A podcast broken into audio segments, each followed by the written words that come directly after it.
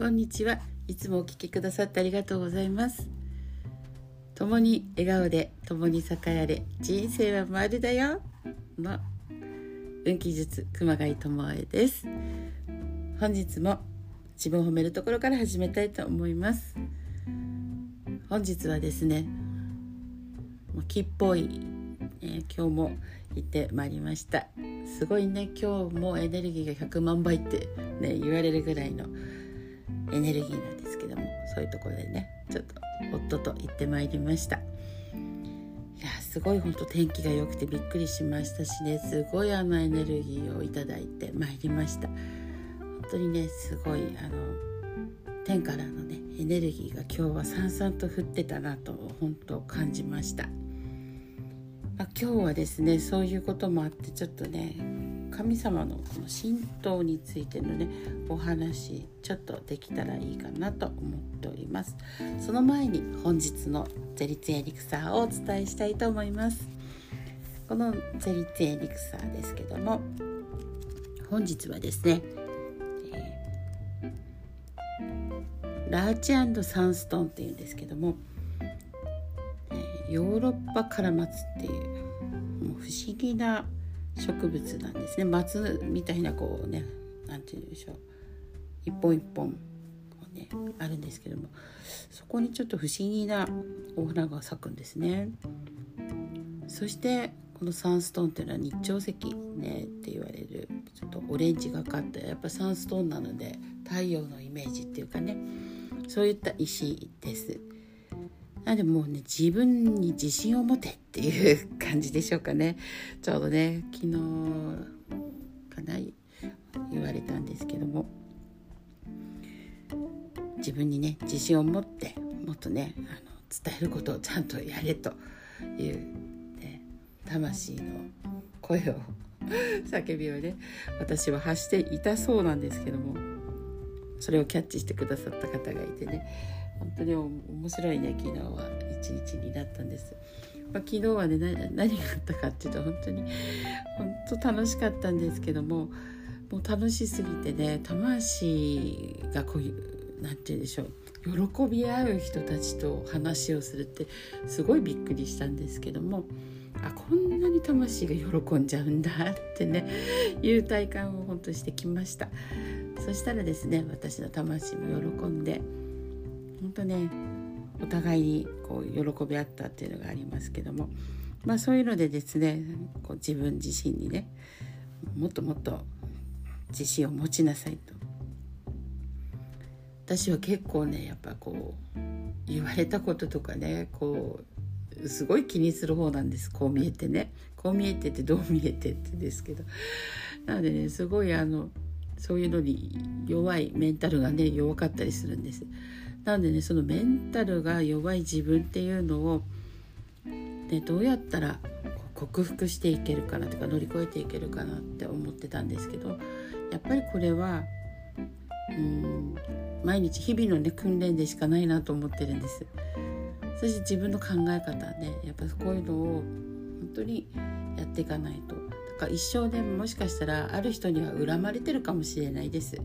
ある人には一生ねこう中傷されるかもしれないです。だけどそこを気にしてたら一歩も動けなくなって本当ね自分じゃなくなってしまうんですね。なのでこの本当エリクサーはですねもうありのままの自分でいけと。他の人と違うっていいんだよっていうね。まあ、そういういろんなことがあったとして相手にねそういうふうに恨まれたりねそういうのがあったとしても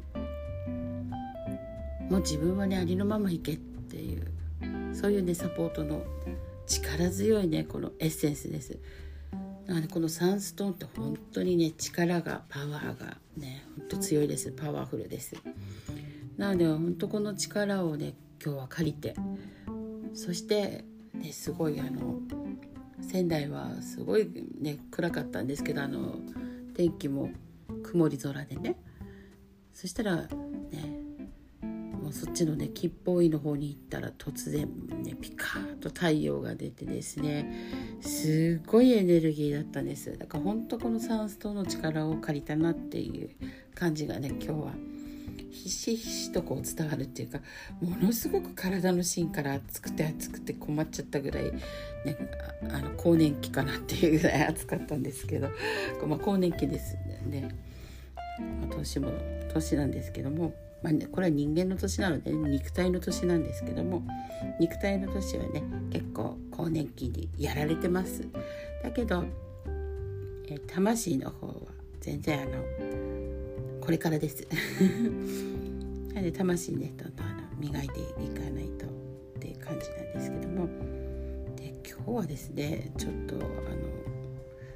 の面白いことわざをちょっと見たので話したいなと思いました。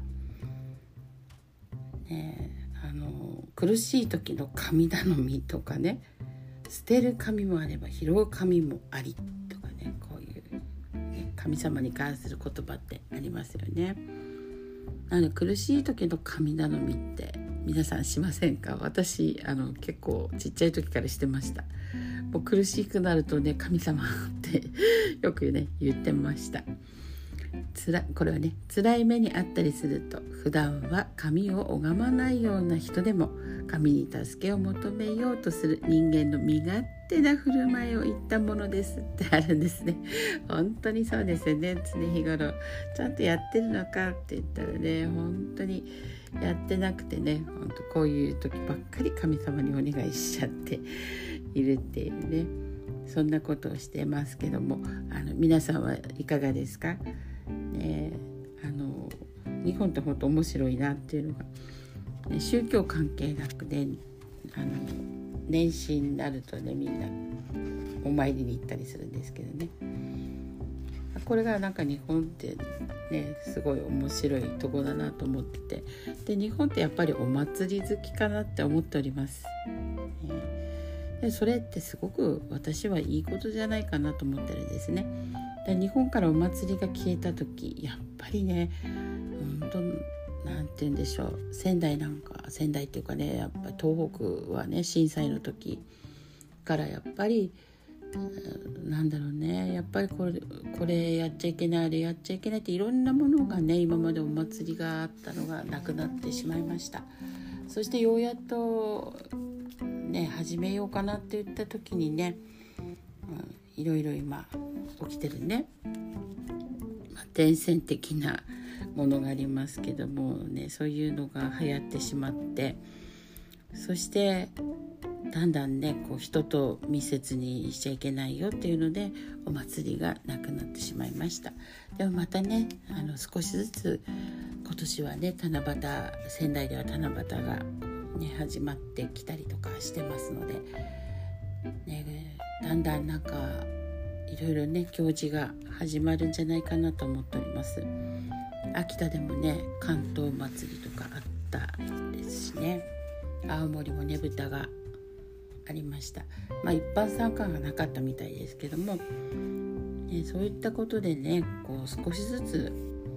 みんなね地元のお祭りちっちゃなお祭りから大きいお祭りあると思うんですけども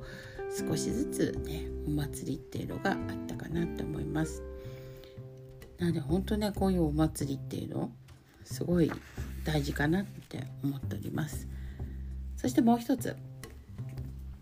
ね、罪や汚れとかねこういうみそぎとか払えとか浄化とかね言いますけども